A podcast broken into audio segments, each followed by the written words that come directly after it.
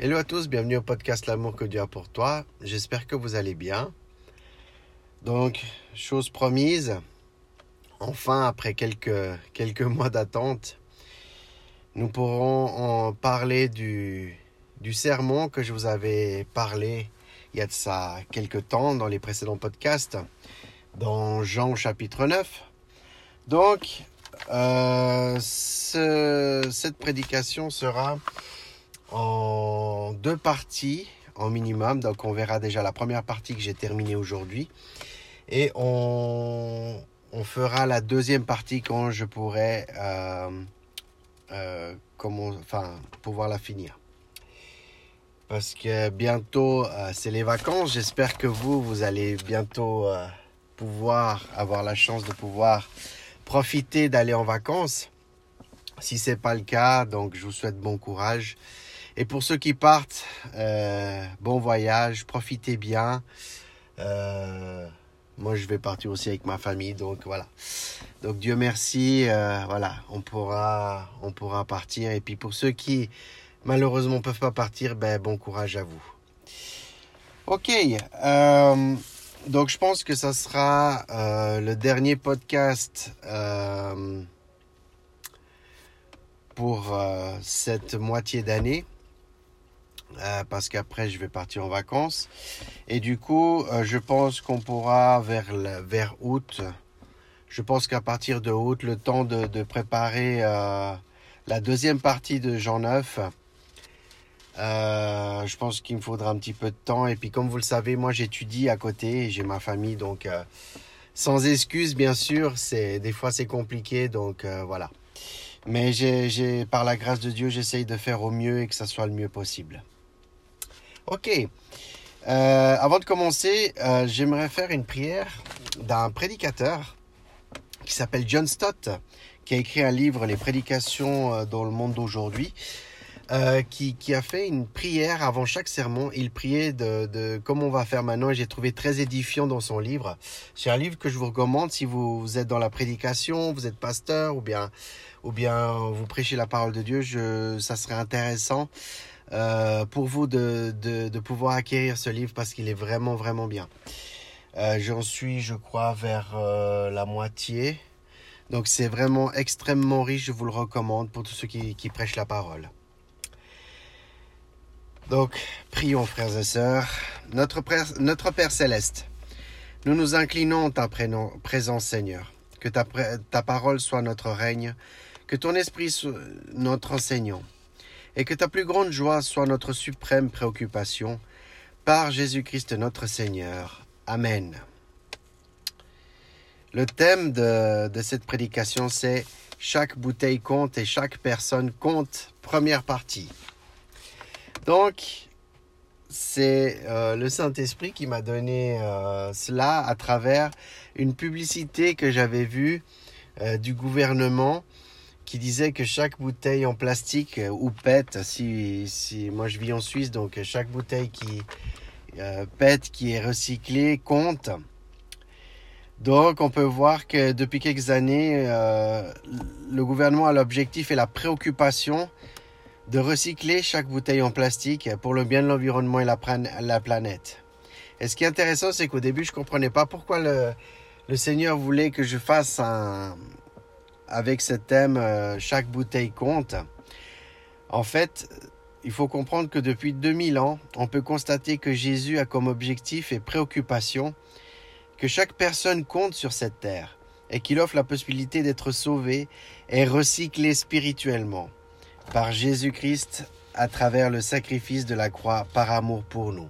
Donc, je n'ai rien inventé, c'est vraiment le Saint-Esprit qui m'a inspiré par rapport à cette prédication, que comme le gouvernement, euh, il dit chaque bouteille compte, ben pour Jésus, chaque personne compte.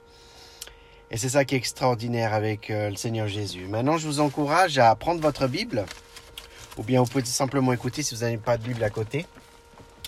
Jean 9, 1 à 12. Jésus vit en passant un homme aveugle de naissance. Ses disciples lui firent cette question. Rabbi, qui a péché cet homme ou ses parents? Pour qu'il soit né aveugle Jésus répondit, Ce n'est pas que lui ou ses parents y aient péché, mais c'est afin que les œuvres de Dieu soient manifestées en lui.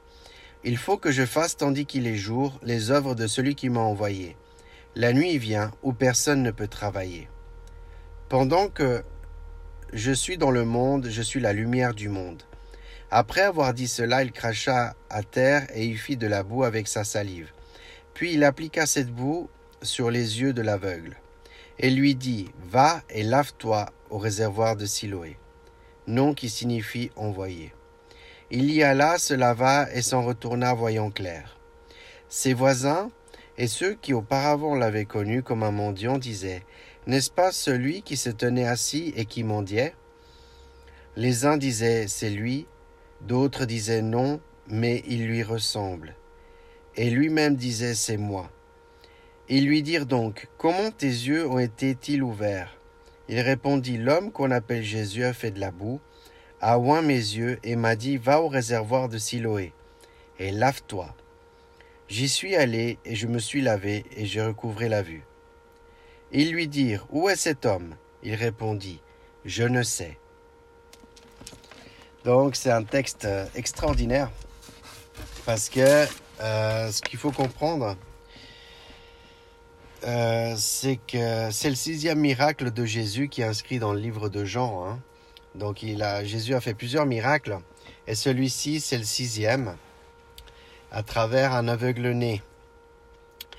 Et, et, pour bien comprendre le, le Jean 9, nous devons regarder ce qui s'est passé un petit peu avant dans Jean 8 à 57 et à 59 où on voit que Jésus s'est proclamé lui-même fils de Dieu devant les pharisiens qui, par ses propos, les pharisiens ont pris des pierres et voulaient lapider Jésus à cause du blasphème. Parce que les, les, les pharisiens, euh, quand une personne, un homme disait qu'il était Dieu, c'était un blasphème, un blasphème pour eux et ils prenaient des pierres pour aller lapider euh, les personnes. Et on peut constater que Jésus s'échappe des pharisiens et sortir du temple indemne. Dans Jean 10, c'est arrivé la même situation. Dans Jean 10, il est arrivé la même situation que les pharisiens voulaient lapider aussi Jésus. Euh, à cause euh, du miracle de, Jean 9 que nous allons voir maintenant. Donc, je vous encourage à, à, faire pause à ce podcast si vous pouvez, si vous avez du temps, et lire Jean 8, hein, la femme adultère que les pharisiens ramènent pour, piéger Jésus, s'il faut la lapider ou pas. Et dans Jean 10 aussi, c'est aussi euh, une histoire qui est assez similaire, où on voit que, que, que c'est à peu près la même chose qu'ils veulent le faire, faire mourir Jésus. Donc je vous encourage vraiment à lire ces deux chapitres si vous le pouvez. Ok, maintenant en sachant ce qui s'est passé euh, dans Jésus 8, euh, 57 et 59, nous allons connaître la suite dans Jean 9, 1 à 12, c'est le texte qu'on a lu. Donc, euh, ce qui est intéressant ici de savoir, c'est euh, en trois questions, hein, trois questions que, pose ce texte ou qui m'a donné à poser la question. La première question, c'est qui a péché? Ok? Donc, dans les versets 1 à 3, on voit déjà que, ben, que Jésus s'échappe des pharisiens. Hein. c'est ce qu'on avait lu dans, dans ce que vous avez dit dans, le chapitre 8, il s'échappe des pharisiens, il marchait durant, durant son chemin, et du coup, il vit un aveugle-né. Ce qui est extraordinaire dans le verset 1 de Jean 9, c'est qu'il nous, il nous transmet une grande vérité.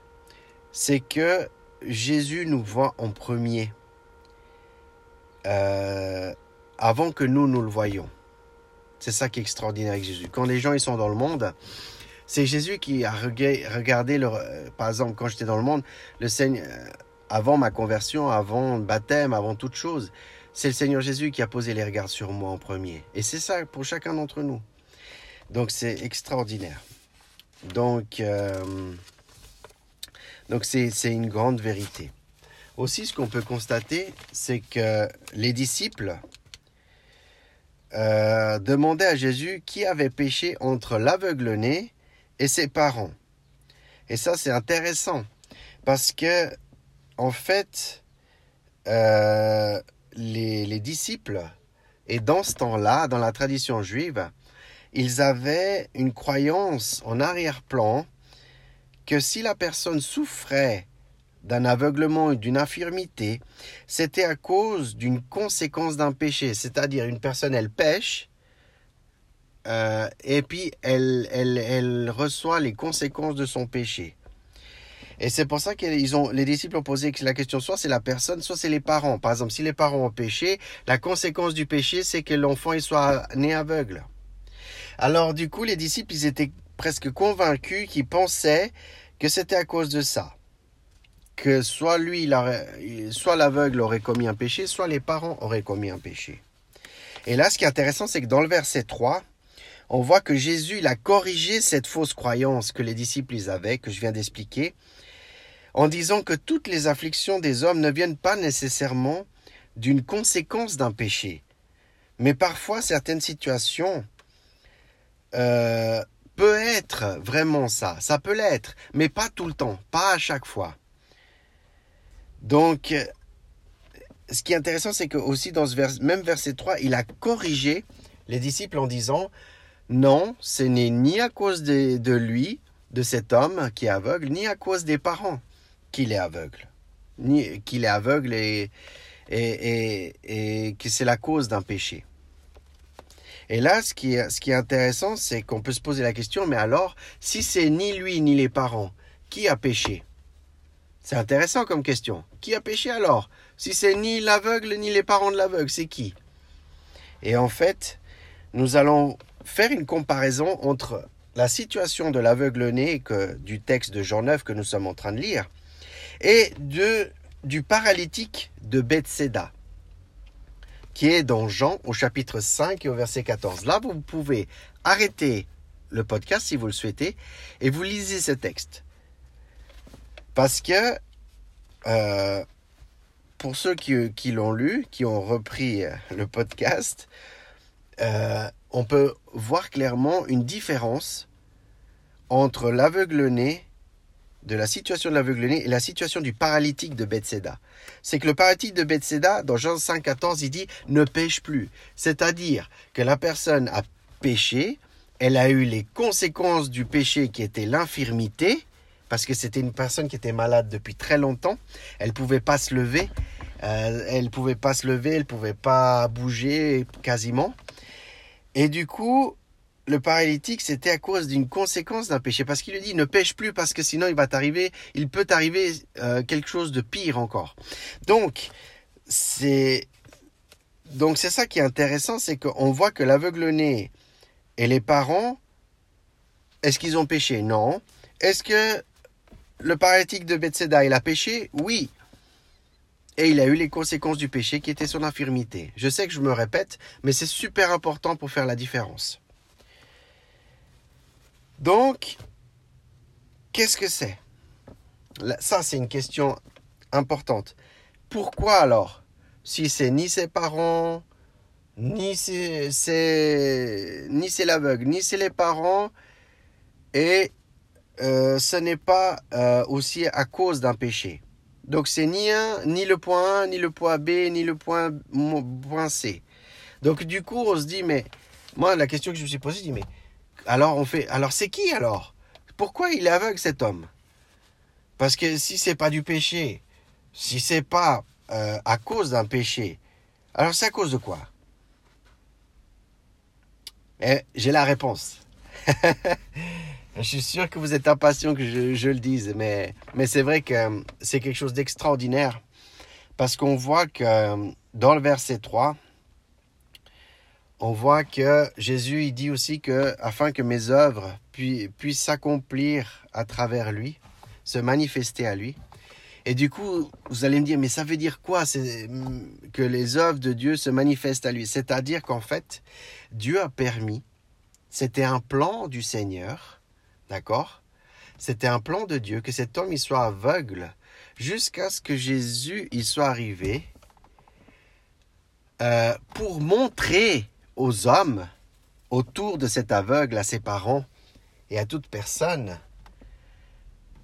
de montrer le pouvoir, la, miséricorde, l'amour et la puissance de Dieu, et de faire un miracle à travers cet homme à travers l'aveugle-né. En fait, cet homme, cet homme, il est resté aveugle jusqu'à ce que, un certain temps, je ne sais pas combien d'années, c'est pas marqué, mais c'était un homme déjà, je pense, adulte. Je ne peux pas affirmer, mais je pense que c'était une personne qui était adulte. Euh, et du coup, euh, cette personne-là, elle a fait peut-être 10, 20, 30 ans, 40 ans, je sais pas, aveugle. Depuis sa naissance, il n'a jamais vu la lumière, il n'a jamais vu les personnes aveugles. Et je pense qu'on peut rendre gloire à Dieu. Chacun d'entre nous, je pense que nous, nous pouvons rendre, gloire à Dieu si que nous ayons des yeux euh, physiques ouverts, que nous puissions voir. Et, et, moi, je rends grâce au Seigneur pour ça. Parce que c'est, ça doit pas être facile. Honnêtement, ça doit pas être facile vivre euh, avec les yeux fermés tout le temps, être aveugle. Je pense que ça doit être, euh, c'est une souffrance. C'est une souffrance. Donc je rends grâce à Dieu et je pense que nous devons rendre grâce à Dieu d'avoir d'avoir les yeux physiques ouverts. Pas seulement spirituels, mais ouverts aussi, physiquement. Bien. Donc, Dieu peut permettre que nous souffrions, que nous souffrions à cause d'un péché. Oui, c'est possible. Mais aussi, il permet que nous souffrions parce que c'est son plan, c'est sa volonté. Ça peut, Dieu peut permettre des difficultés. Dieu peut permettre que nous souffrions. Euh, Dieu peut permettre que, que, nous puissions passer par des difficultés. Dieu peut permettre des situations difficiles pour nos vies, oui. Dieu peut permettre, pourquoi? Pour fortifier notre foi, pour faire grandir notre foi. Des fois, il peut permettre. Je n'ai pas dit que tout le temps, ça soit comme ça. Euh, mais des fois, Dieu, il peut permettre. Il peut permettre, euh, comme, comme on dit, tout chrétien est censé à un moment donné passer par l'école du désert. Et cette école du désert, c'est une école où c'est difficile, où peut-être il y a de la souffrance, mais parfois le Seigneur permet, des fois c'est le péché, hein, mais des fois aussi le Seigneur permet que nous passions là pour euh, fortifier notre foi, pour, pour dire, ben, c'est difficile, mais j'ai encore plus confiance en toi, Seigneur, j'ai confiance en toi, je sais qu'à un moment donné, tu vas me délivrer de cette situation. Et des fois, c'est difficile de, dire comme ça, de parler comme ça. Théoriquement, c'est joli à dire comme ça, mais des fois, c'est difficile. On souffre. Et, euh, euh, et, c'est ça. Et moi, j'ai passé par l'école du désert. Et c'est quelque chose comme tout le monde, comme je vous ai dit. Et c'est difficile, oui, c'est difficile. Mais au lieu d'abandonner, il faut s'accrocher. Et puis, euh, voilà, c'est pas facile. Hein je dis pas le contraire, c'est pas évident. Mais il faut aller de l'avant, il faut, persévérer, même si c'est difficile. Donc euh, voilà. Donc ça, c'est la première... Euh, donc qui a péché, on a pu voir pourquoi c'était. Donc maintenant, nous avons pu comprendre la condition de l'aveugle. Hein. et puis nous allons voir la suivante question. Donc la seconde question est, qui a fait le miracle?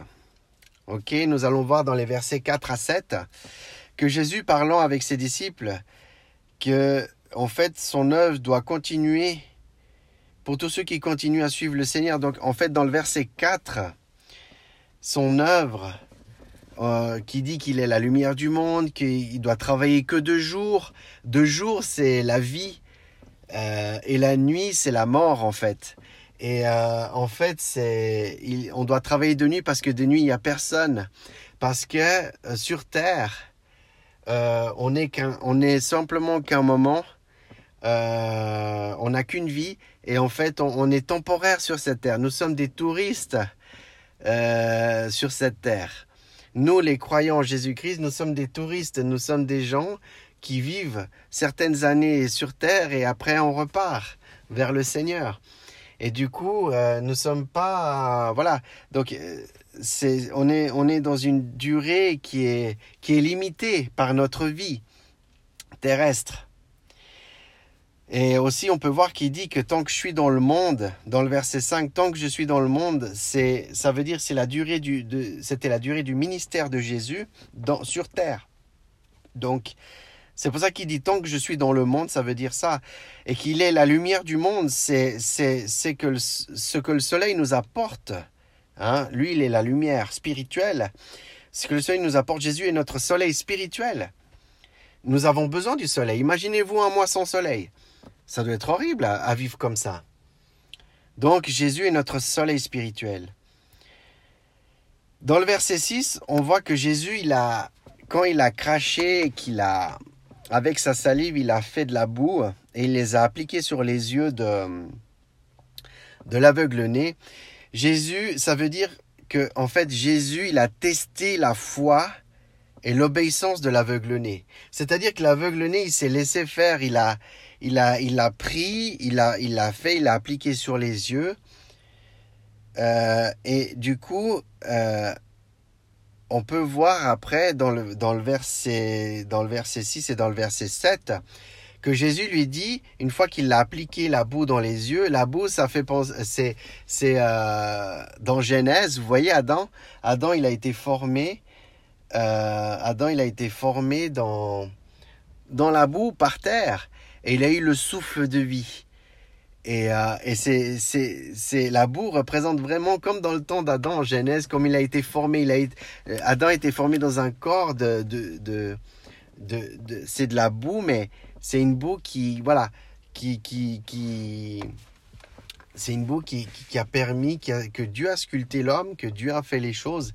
Et on pourrait rejoindre en parallèle ce, même, euh, ce, même mot. Donc, euh, Jésus lui donne, un, lui donne un ordre, une consigne. Il a dit, maintenant, une fois que je t'ai appliqué les yeux de la boue, tu vas te laver au réservoir de Siloé. Le réservoir de Siloé, euh, le, le, réservoir en lui-même, Siloé veut dire envoyé. Mais le réservoir Siloé symbolise le sang de Jésus qui nettoie tout péché. Et ça, c'est extraordinaire. Parce qu'en en fait, on se rend compte que, euh, que la personne, elle va se baigner dans ce réservoir et ça représente le sang de Jésus. C'est comme si nous on se baignerait dans le sang de Jésus et nous sommes guéris et purifiés. Parce que envoyé veut dire que Jésus, c'est Jésus qui a été envoyé par Dieu pour sauver le monde. Donc le mot envoyé, c'est Dieu le Père qui envoie son Fils, le mot envoyé. Et tous ceux qui sont lavés seront lavés dans le précieux sang de Jésus et nous, nous pouvons retrouver la vue spirituelle parce que la personne, quand elle, a obéi à ce que Jésus lui a dit, Jésus lui a dit, va au réservoir de Siloé. Mais il pouvait très bien dire, non, je ne te crois pas. Je ne vais pas être guéri. Il pouvait très bien dire ça, mais il a obéi. Cet, cet aveugle-né, il a une foi et nous allons y venir. Il a obéi ce que le Seigneur Jésus il a dit et il a été se laver dans le réservoir du Siloé, dans le précieux sang de Jésus qui ôte le péché, qui nettoie le péché, et il a retrouvé la vue spirituelle dans le verset 7. C'est extraordinaire. L'aveugle qui était né depuis je ne sais pas combien d'années a retrouvé la vue physique. Extraordinaire. Qui a fait Qui a fait le miracle? Qui est le seul, le seul et unique à faire des miracles. Le seul qui a cette capacité à faire des miracles. Jésus-Christ. N'oublions pas que Jésus est notre soleil spirituel et que nous avons besoin au quotidien de lui dans notre vie. Si nous n'avons pas encore accepté Jésus dans notre vie, aujourd'hui encore nous pouvons encore nous laver dans le réservoir de Siloé, de qui il a été envoyé. Nous pouvons le faire nous pouvons nous laver, afin que nous puissions être lavés de tous nos péchés si nous le souhaitons. Parce que Dieu, Jésus, il a, il a, il a donné la possibilité, s'il si, le voulait, d'aller dans le réservoir. Il ne l'a pas obligé. On est, voilà. Donc, si nous le souhaitons, Dieu, il Jésus, il nous laisse la possibilité d'être lavés de tous nos péchés dans le réservoir de Siloé. Maintenant que nous savons qui a péché et qui a fait ce miracle, nous allons voir les effets autour de ce miracle, autour des gens qui étaient présents à cet événement. Et la dernière question de ce sermon, c'est Qui t'a ouvert les yeux? Dans le verset 8 à 12, on voit que les voisins, dans le verset 8, les voisins de l'homme aveugle étaient des gens qui connaissaient personnellement l'aveugle-né, ils le connaissaient. Et ils avaient des doutes entre eux. Un, il disait, ouais, c'est moi. L'autre, il disait, non, c'est pas moi. euh, par rapport à l'aveugle-né. C'est pas celui qui ce c'était pas lui l'aveugle-né. Et ce qui est extraordinaire, c'est que l'aveugle-né, il a confirmé dans le verset 9 hein, que c'était lui. Il a dit, mais c'est moi, c'est moi qui étais aveugle et maintenant j'ai retrouvé la vue. Et c'est extraordinaire. C'est extraordinaire. Et du coup, euh, on voit que cet aveugle-né, il n'avait pas honte de, de, l'évangile, il n'avait pas honte de Jésus, ni peur de ses voisins, parce que les voisins doutaient de lui. Et du coup, euh, du coup, il disait, mais c'est moi, je vous affirme que c'était moi. Et on voit dans le verset 10 à 12 que l'aveugle a presque répété exactement quand les voisins ont demandé, mais qui t'a ouvert les yeux, qui t'a guéri, qui est cette personne? Et on voit qu'il a répété exactement ce que Jésus lui a dit de faire. Et en fait, euh, il a confirmé le miracle, d'accord? Il a confirmé le miracle. Et cet homme-là avait une foi ferme dans le Seigneur Jésus et il a confirmé le miracle. Oui, Jésus m'a dit d'aller me laver au réservoir de Siloé et je l'ai fait. J'ai été et j'ai retrouvé la vue. Il a confirmé avec foi, il a confirmé, il a, cet homme a utilisé la foi, il a confirmé aux voisins que c'était bien lui et il a confirmé que Jésus lui a dit de faire ça. Et il a fait et il a retrouvé la vue grâce au Seigneur Jésus. Donc il a confirmé que c'était Jésus qui l'a guéri. Et c'est extraordinaire. Donc mes frères et sœurs, n'ayons pas honte de l'évangile. Nous devons demander à Dieu en prière qui nous aide à tenir ferme dans la foi et de nous, de nous faire grandir la foi, peu importe les circonstances et les difficultés, même si les voisins doutent, ou votre famille doute, ou si quelqu'un doute de vous. Ah, Jésus, il a fait ça comme ah, je ne crois pas. Continuez, persévérez, demandez en prière au Seigneur qu'il vous fortifie, qu'il ne vous décourage pas comme cet homme aveugle-né qui a confirmé que c'était lui, que même si les gens n'y croyaient pas, c'est Jésus qui m'a guéri. En conclusion, pour terminer ce sermon, Dieu, dans son plan, divin, peut permettre des, situations difficiles dans notre vie pour manifester sa gloire. Jésus peut faire des miracles et nous guérir, pas seulement nos yeux, mais aussi notre cœur. Et le troisième point, Ayons une foi ferme et grandissante, indépendamment des circonstances difficiles de notre vie. Et le quatrième et dernier point, n'oublions pas que Jésus, pour que pour, Jésus-Christ, chaque vie compte, comme chaque bouteille compte pour le gouvernement, pour Jésus, chaque vie compte sur cette terre. Et nous avons le devoir et la responsabilité d'annoncer l'Évangile. J'ai une question, est-ce que nous annonçons l'Évangile tout le temps? Hmm. Je ne sais pas si c'est un oui catégorique. Est-ce que nous annonçons l'évangile? Peut-être à notre famille qui ne croit pas, peut-être à nos oncles qui ne croient pas, peut-être à notre famille ou à des gens, des voisins, des, gens. Est-ce que nous le faisons tout le temps? Je ne sais pas. Seul vous avez la réponse. Mais de mon côté, je sais que j'ai un travail à faire. Vu, vu de ce point, je ne suis pas parfait. Comme tous les hommes ne sont pas parfaits. Maintenant, j'ai un appel. Un appel à tous ceux que c'est la première fois qu'ils écoutent ce podcast. À tous ceux que, que ils ne connaissent pas encore le Seigneur Jésus. Ce Seigneur Jésus qui, qui, qui, qui lave les péchés dans le réservoir de Siloé. Jésus, sache que Jésus peut te guérir, peut te, te, te libérer du péché et te nettoyer tes yeux spirituels. Jésus est le médecin des médecins. Il connaît toutes choses. Si aujourd'hui tu ne connais pas le Seigneur et que tu souhaites donner ta vie pour lui, répète après moi cette prière. Seigneur Jésus, je reconnais que je suis pécheur et que j'ai besoin de ton pardon.